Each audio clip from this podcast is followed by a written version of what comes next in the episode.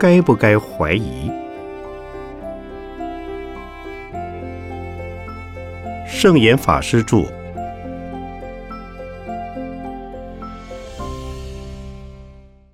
人不一定生性多疑，多半是因为曾经上过当，所以才疑神疑鬼。若父母就经常哄骗孩子，孩子自然也学会骗人，因此让人误以为人天生好像就是多疑的。有的人被骗了以后，还是继续相信人。结果一次一次的受骗，又一次一次的相信，这是一种执迷不悟，因为他不是真正的相信人，而是感情用事。不过，也有人是因为观察人的能力较差，心肠比较软，所以很容易受骗。然而，有疑虑并不完全是坏的。例如，我们一脚踩出去时，会因为担心不小心踩到钉子，而事先注意一下。可是，有的人会因为连踩了好几次钉子，所以每走一步都怀疑自己的脚下有钉子。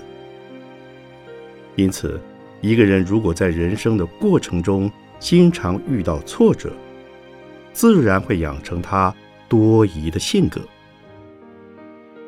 反过来说，如果是一个发展相当顺利的人，他的自信心就会比较强，无论走到什么地方，都觉得问题会自然解决。还有，有的人年轻时疑心比较少，所以能够勇往直前；等到年纪大了，就考虑的比较多。他可能会怀疑，这样做好吗？那样做好吗？到老年时，可能就变成一个优柔寡断的老人了。尤其有的老人因为没有本钱上当，就会思前想后，顾虑很多。不过，适当的疑心还是有种保护的作用。像金光党就很善于欺骗，他们知道一般人心里所想的、所要的。就利用人的贪念，让人上当。这时你要想，为什么这么好的事情会轮到我呢？其实，只要你没有贪念，就不会相信过分违背常理的事情。我过去就有一次上当的经验，现在想起来觉得很好玩。那是我在美国收到一封信，说我得了奖，要我去领取。我不相信，便问美国朋友，有一个就说很可能是真的得奖，因为有些商家为了推销，可能举办抽奖，他就常常碰到这种事。于是我请他帮忙打个电话去问，结果对方说我的确抽中了一台很好的电器，请他去领。我的美国朋友也没问是什么电器。开了车就去领奖，结果足足开了五十英里才得到一副普通的耳机。算算一天的汽油钱，真是不划算。那么为什么我会得奖呢？原来是个推销房子的商人，从别处得到我的通讯资料，便以中奖为借口要我去看房子。自从这次经验以后。我什么抽奖都不想得了。对于陌生人，也要有适当的提防心。例如，有人告诉你，你爸爸现在在医院里，我带你去医院看他，你就必须先问，我爸爸怎么会在医院里呢？让我先打个电话问一问。等确定对方是什么人，跟爸爸的关系之后，才能相信。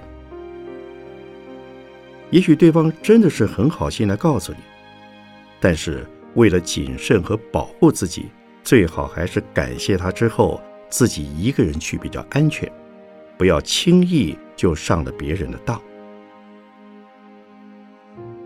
虽然疑虑有保护自己的作用，但是也不能够把它当成一种不变的定律和态度，做任何事情都疑神疑鬼。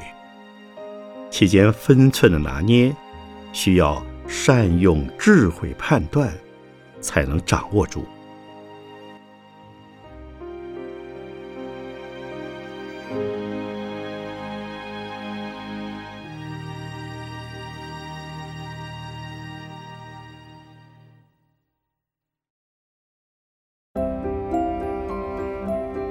疑心与信心。圣严法师著。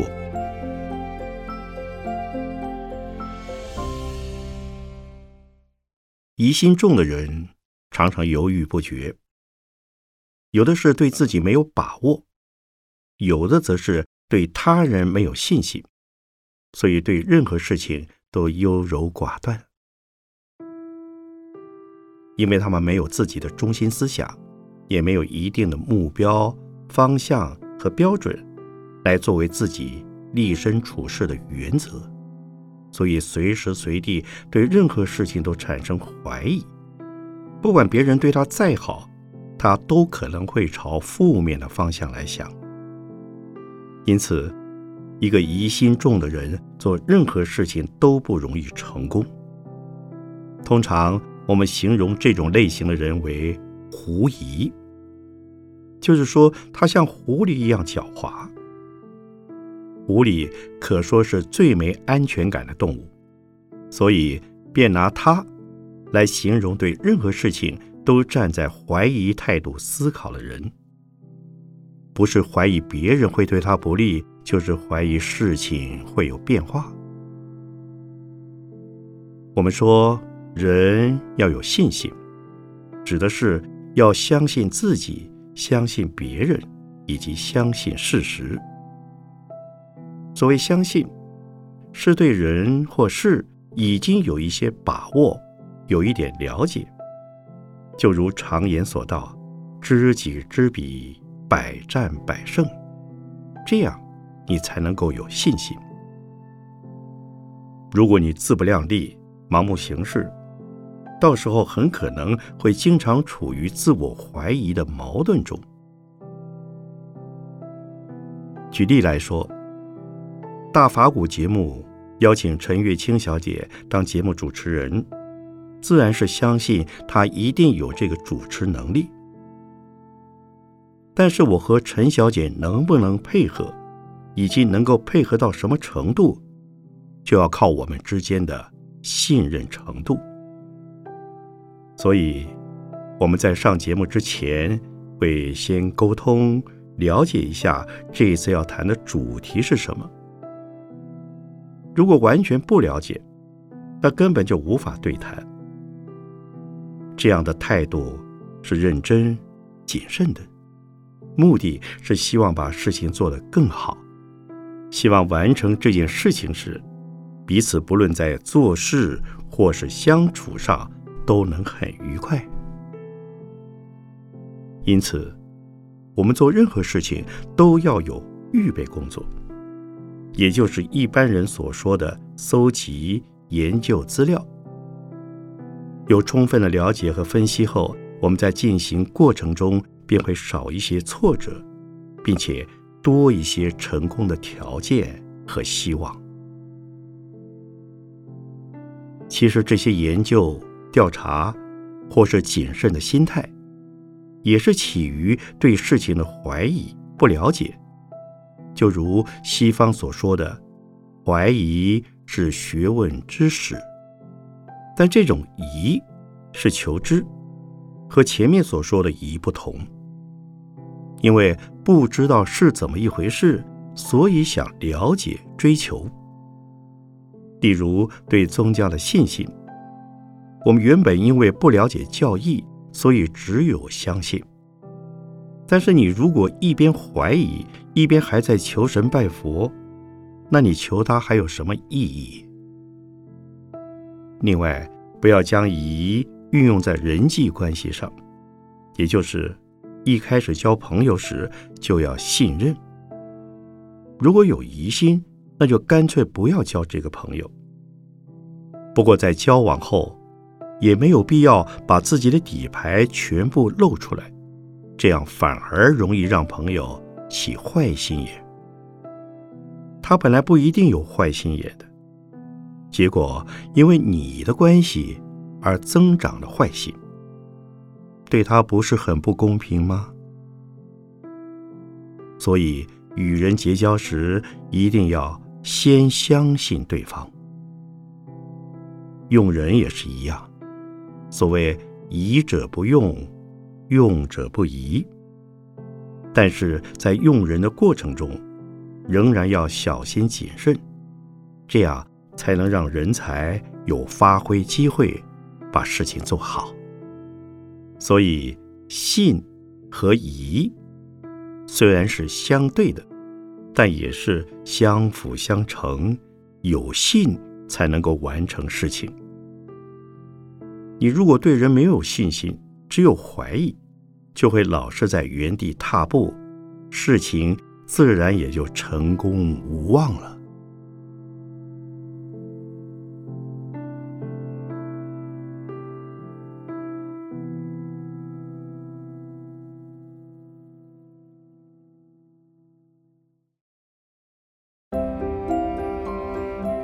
用信来除疑。圣严法师著。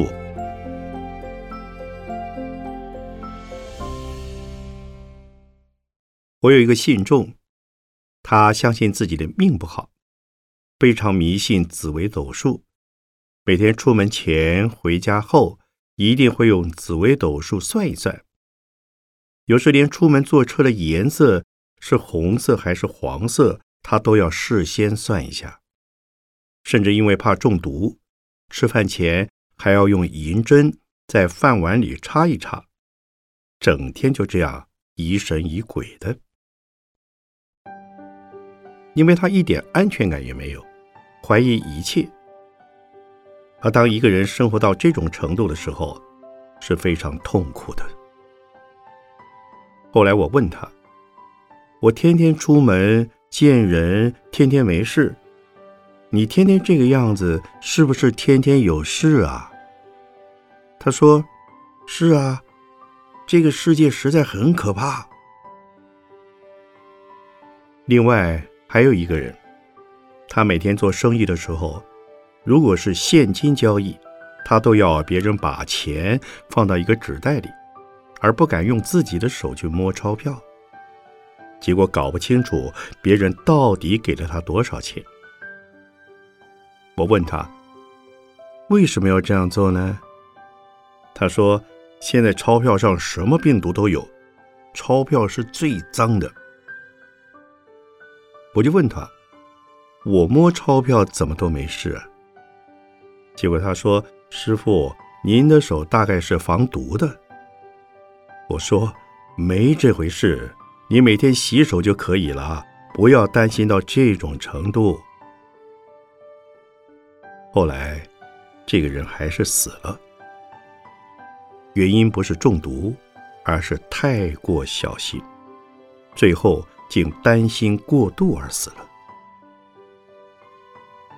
他每天生活在恐惧之中，怀疑任何东西都会伤害他，都会威胁他的生命。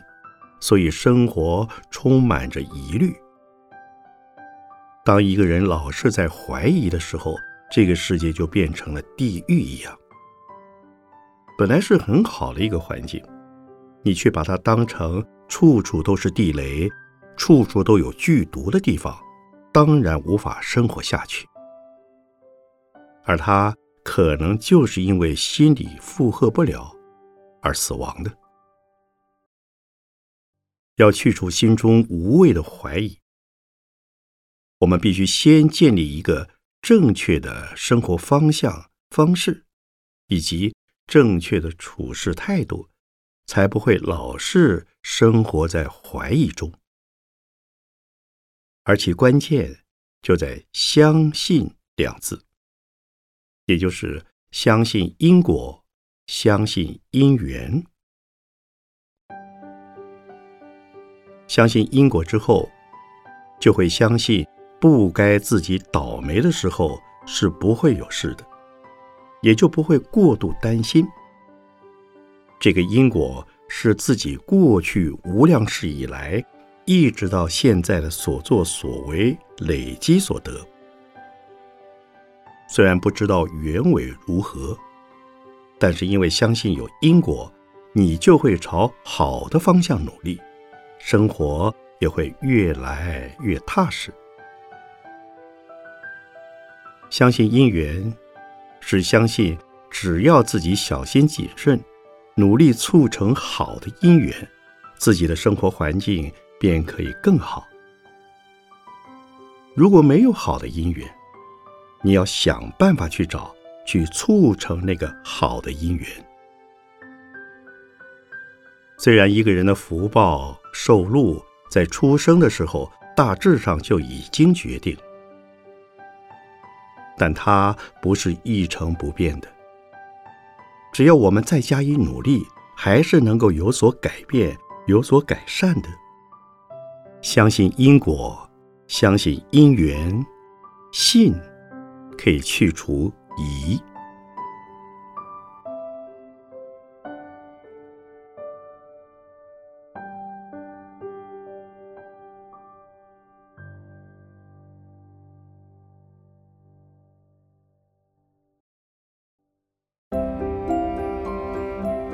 移出柳暗花明。圣严法师著。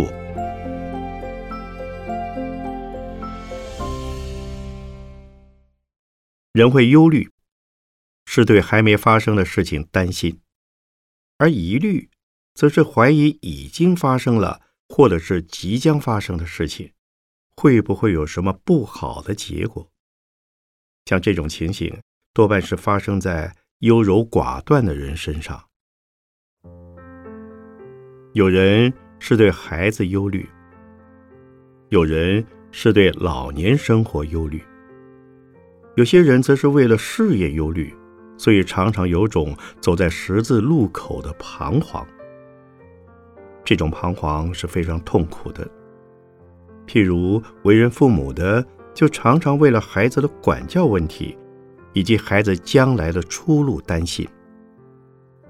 如果父母常处于这种忧虑、怀疑的情况，会对孩子有不良的影响，因为他会让孩子捉摸不定。孩子不读书不好，读太多书也不好；孩子玩太多不好，不玩也不好，搞得孩子无所适从，不知道该怎么办才好。我自己就曾有过这样的经验。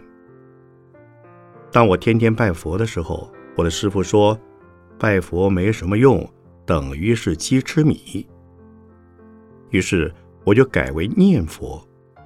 结果师傅又说：“念佛有什么用？等于放唱片、放留声机。”于是我又改为打坐。想不到师傅又说：“打坐有什么用？”像木头插桩，于是我改读经。师傅还是说看经有什么用？都是一大堆的文字。后来我就问师傅：“我究竟要做什么才对？”师傅会说：“我不知道，你自己去好好用功。”我的师傅始终没告诉我他为什么要这样做。那个时候，我也是充满着忧虑、怀疑，不知道究竟该怎么办。我弄不清楚我的师傅为什么这样对我。后来我想，我的师傅是在教我不要执着任何一样东西，只要有执着，就是错的。因此，我体会到，其实最好的修行。就是生活即修行，也就是应该做什么的时候，你就去做什么，好好用心、用功去做。其实禅宗的修行方法就是个疑。我的师傅是不是要让我产生大疑？我并不清楚。疑是要让你觉得什么东西都不对，这样做不对，那样做也不对，把自己闷在一个闷葫芦里面，然后你一直闷闷闷，就在不知道该怎么办的时候，突然间就柳暗花明而开悟了。当时我虽然没有开悟，但是我觉得我师傅用的方法好像是对的。他的目的就是叫我起疑，因为如果你想知道为什么，自然就会去问、去参。为什么拜佛也不对，打坐也不对，看经也不对，念经也不对？那做和尚到底要做什么？因此，我对我的师傅没有疑虑，相信无论师傅叫我做什么，都一定有他的道理。这就是没有疑虑的好处。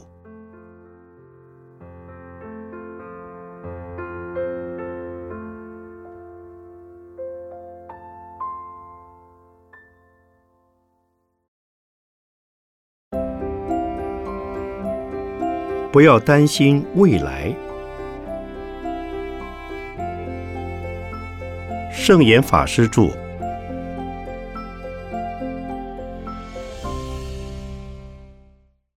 我常常告诉我的弟子和学生们，要有现在观，观我们现在所处的这个时间。既然你处在现在这个时间，就不要忧虑。未来会发生什么？如果你老是在忧虑未来，就会把现在的时间都浪费掉了，这不是很可惜吗？就好像古人说的：“百鸟在林，不如一鸟在手。”意思是，假如你现在有一只鸟在手上，就不要担心该怎么让树林里另外的一百只鸟都飞到你手上来。你只要把手上这一只鸟照顾好就好了。如果你能照顾好手上的这只鸟，或许树上其他的鸟也会飞来。可是如果你老是担心手上只有一只，希望一百只鸟能通通到手，便放弃眼前的这一只，而跑去抓另外一百只，结果不但那一百只会飞掉。连自己手上这只也会不见，所以你最好是掌握现在，运用现在，从现在这个立足点一步一步踏实的往前走。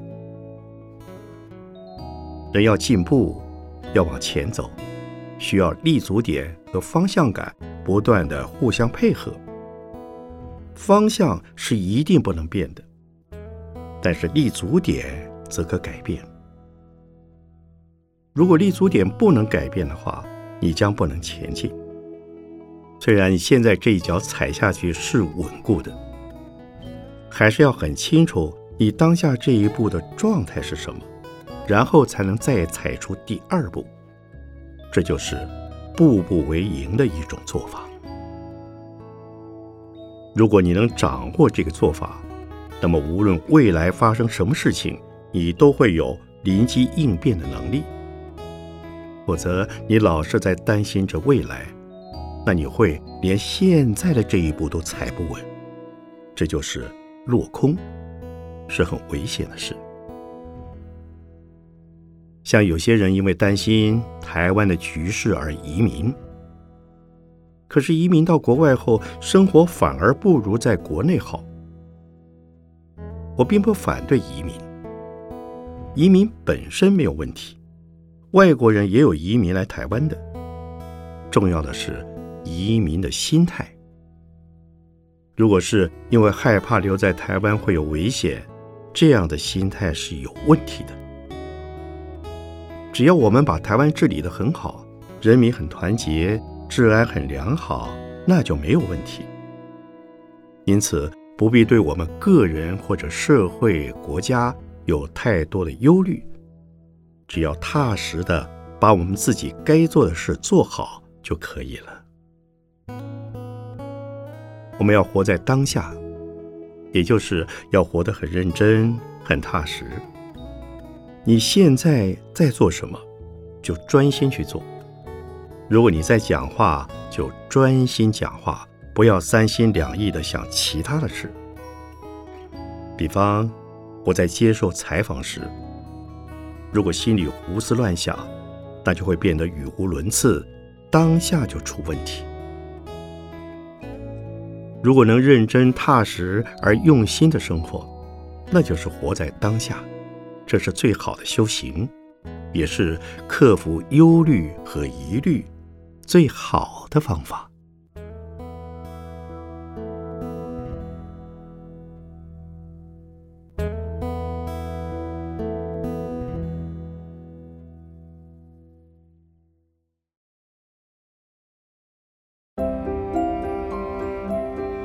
怕也没有用。圣严法师著。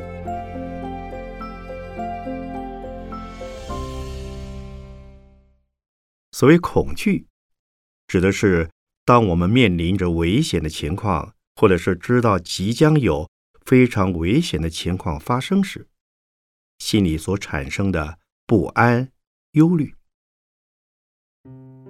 虽然我不是心理学家，但我知道恐惧是一种很可怕的心理状态，比没有安全感更加严重。中国古代有一些成语故事，像是杯弓蛇影、草木皆兵、风声鹤唳，都是恐惧心理引起的。每个人多多少少都有恐惧心，有的人害怕死亡，有的人则是恐惧孤独。而有恐惧症的人，多半是因为曾经受过惊吓。像有些人因为从小被父母凌虐，即使已经长大，他的心中仍然会不断有恐惧的影像出现。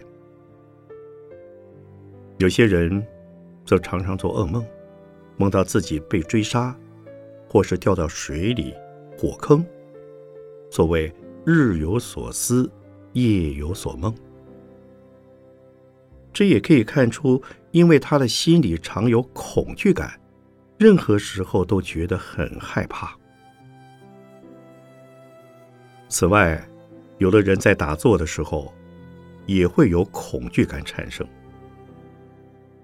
为什么像打坐这样安静、安全的环境里还会有恐惧呢？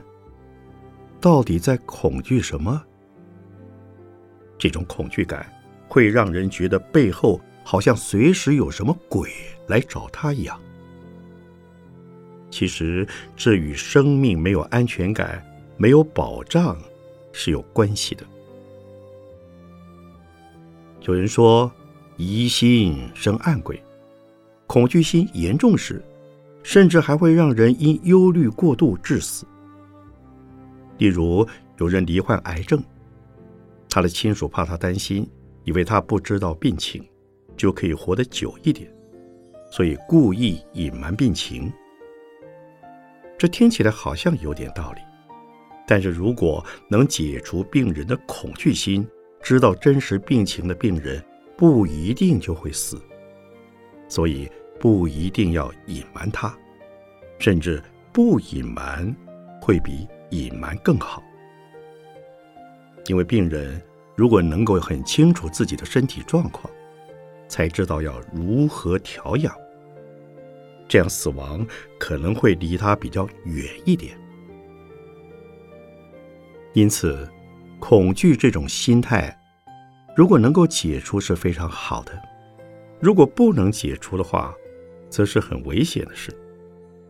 所以，对于一些经常感到恐惧的人，我都会告诉他们：你不要怕，怕也没有用，因为恐惧。反而会让问题更严重。所谓“当局者迷，旁观者清”。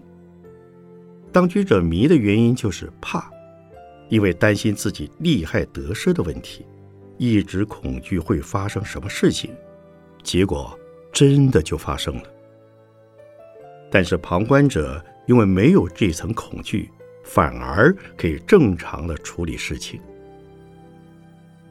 由此可见，恐惧对我们的身心影响极大，不仅会让你的身体受到很大的危害，同时也会束缚你的生命潜能。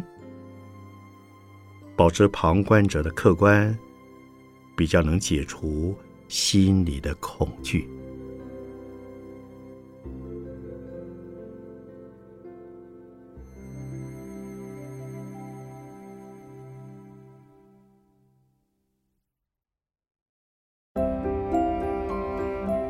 如何去除恐惧？圣严法师著。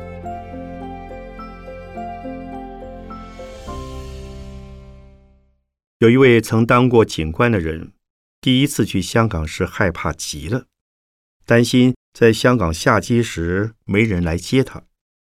他紧张的问我：“我既不会说广东话，又不会讲英语。”到了香港没人接机怎么办？我说没有关系，你把你朋友的中英文地址与电话号码抄下来。如果下机看不到朋友，可以打电话问。结果他又担心身上没有港币，不知道怎么打香港电话，而且可能连电话都找不到。我就对他说：“你不要怕，你在香港机场。”看到穿制服的人，可以找他帮忙。如果你不会讲广东话或英文，可以给他看你朋友的联络资料。后来他到香港时，一下机就看到他的朋友，让他的种种恐惧一扫而空。其实不需要怕成这样。对我来说，到任何一个地方都是陌生的。我来到这个世界。是一个人来的。我出家读书的时候，也是一个人。一个人的时候，就要想到，这世界上的每一个人都是一个人。只要很诚心的与别人相处，不要把别人当成陌生人，那么这些人就不是陌生人，也就不需要恐惧了。那么。如何去除恐惧呢？有两种方式。第一种是保持着付出、奉献的态度，也就是自己到这个世上，并不是来追求什么，而是来帮助人。譬如走夜路的时候，心里怕鬼，你就念阿弥陀佛，回向给他们，心里并想着。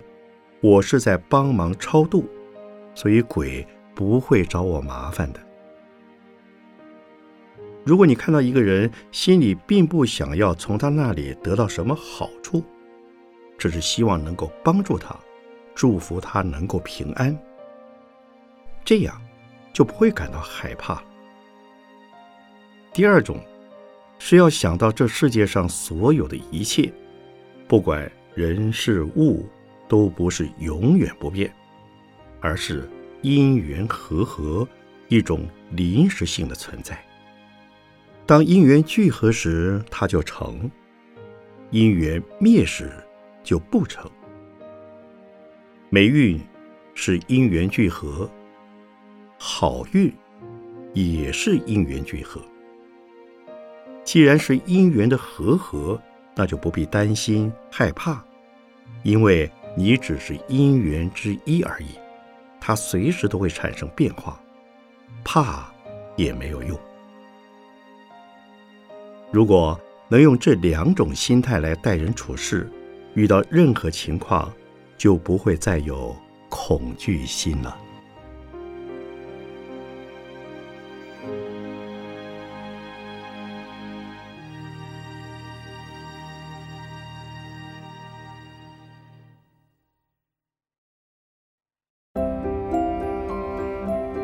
无有恐怖。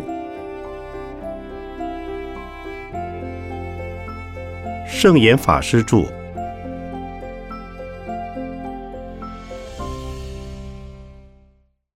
记得小时候我在学骑脚踏车因为在平地已经骑得很好所以便改到田埂上骑。由于田埂两边都是稻田很不好骑。那时我心里就想，千万不要掉进稻田里。结果还是掉了下去。其实田埂的宽度应该可以顺利骑过去。后来我从稻田里爬起来后，心想，反正身上已经湿了、弄脏了，再掉进稻田里也没关系。这么一想，第二次就骑得很好了。后来我就想，为什么第一次骑会掉进田里呢？就是因为恐惧、害怕，越恐惧就越容易掉进田里。另外，我小时候有一点惧高症，特别是走在吊桥时，每当我走上吊桥的时候，只要一看到桥在晃动，就害怕的不敢往前走。后来我想，反正别人走过去也没有掉下去，我走过去大概也没事吧。于是我就不管吊桥的晃动，顺着吊桥一上一下的晃动往前走。顺顺利利的走完全程，我能走得很愉快，是因为不再害怕了。怕的话，就会寸步难行。恐惧就是这样，在我们的人生过程中，做任何事情时，只要有恐惧心，事情就做不成了。可是，一旦放下恐惧心后，保证没有问题。所谓“疑心生暗鬼”，人所恐惧的根本就是自己的心。其实并没有什么让人恐惧的事。不管是走夜路、骑脚踏车，或是走吊桥，都是因为自己的内心害怕、恐惧，才会觉得那是恐惧的事。《心经》中说：“无有恐怖。”这个恐怖。和我们一般人讲的恐怖不太一样。无有恐怖的恐怖，是恐怖生与死。所谓凡夫怕死，阿罗汉惧生。众生贪生怕死，不知道死了以后会到哪里去，于是希望不要死。而已经证了阿罗汉果的人，因为体会过生的痛苦。所以不想再来人间。其实生死与解脱是同一个东西。你怕生死，生死就是受苦的。如果没有畏惧，也不要贪恋生死，你在生死之中便能自由的来去，可以普度众生，行菩萨道。这样的生死有什么可怕呢？所以，恐怖实际上是颠倒的。生死本来也不是很痛苦的事。这就是《心经》里所说的“无有恐怖”。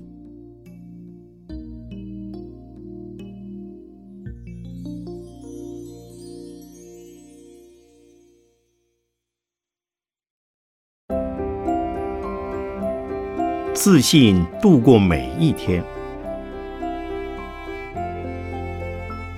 圣严法师著。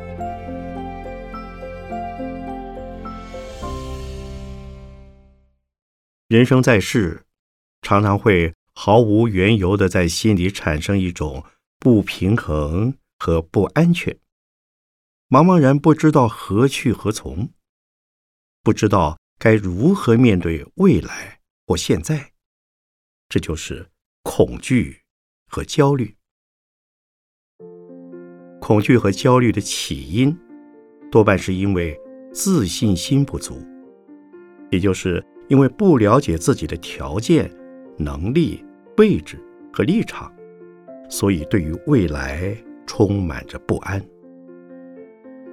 例如出门的时候，心中老是挂念着会不会下雨，会不会被车子撞上。恐惧感始终在自己内心挥之不去，老是疑神疑鬼的。有些人每次出门前，都会在神前求一张签，或者指脚背。懂得紫微斗数或易经的人，则要排排八字、算算卦才肯出门。像这样，在每天出门前都要准备，以祈求平安。晚上回来再谢谢神明或佛菩萨保佑一天的平安，那不就表示自己这一天的平安是来自菩萨、神明或是祖宗的保佑，而不是自己能操纵的？因为没办法掌控自己，才会时时刻刻觉得身处在一种不安全的环境当中。想要彻底消除心理上的焦虑和恐惧，并不容易。《心经》曾提到：“无有恐怖，远离颠倒梦想。”要远离恐怖，必须做到五蕴皆空才行。所谓五蕴皆空，就是把我们的身心世界通通都当作是空的。此时，我们的身心世界的环境。完全掌握在自己手上，就不用担心今天出门会不会发生事情。即使发生事情也无妨，因为没有恐惧和焦虑，就能时时刻刻活在平安之中。然而，想要掌握自己的身心世界，根本是不可能的事，因为我们的身体并不受我们的指挥。什么时候头痛或打喷嚏，我们都不知道。我们常常要别人保重，结果自己马上就打了一个喷嚏；希望别人不要感冒，结果自己反而感冒。这都是经常看到发生的事。这也表示我们这个世界根本没有平安。真正平安的世界并不在我们这个地方。如何能够祈求平安呢？如果有可能的话，那一定得像佛菩萨一样，像观自在菩萨，能够把色、受、想、行、识这五蕴的身心世界看空。因为唯有这个大智慧，才能够真正平安。至于我们普通的人如何能够平安，我就常常告诉自己。没有什么好怕的，因为怕也没有用，只能把想得到可能会发生的事预先做准备，也就是所谓的未雨绸缪。不过，即使已经准备好了，都还可能会有突发状况出现。不是常常听到跌破眼镜，或是半路杀出一个程咬金吗？这是形容一些自己预想不到的事。既然不是预想得到的事，怕也没有用，因为恐惧不但于事无补，而且还会令人疑神疑鬼、神经兮兮。这样一来，每天的日子可就难过了。所以，对于无常的现实，只要能够未雨绸缪。尽量清楚明白自己的处境以后，就不要再把心力用在担心、害怕上。因为恐惧既然没有用，那又何必恐惧呢？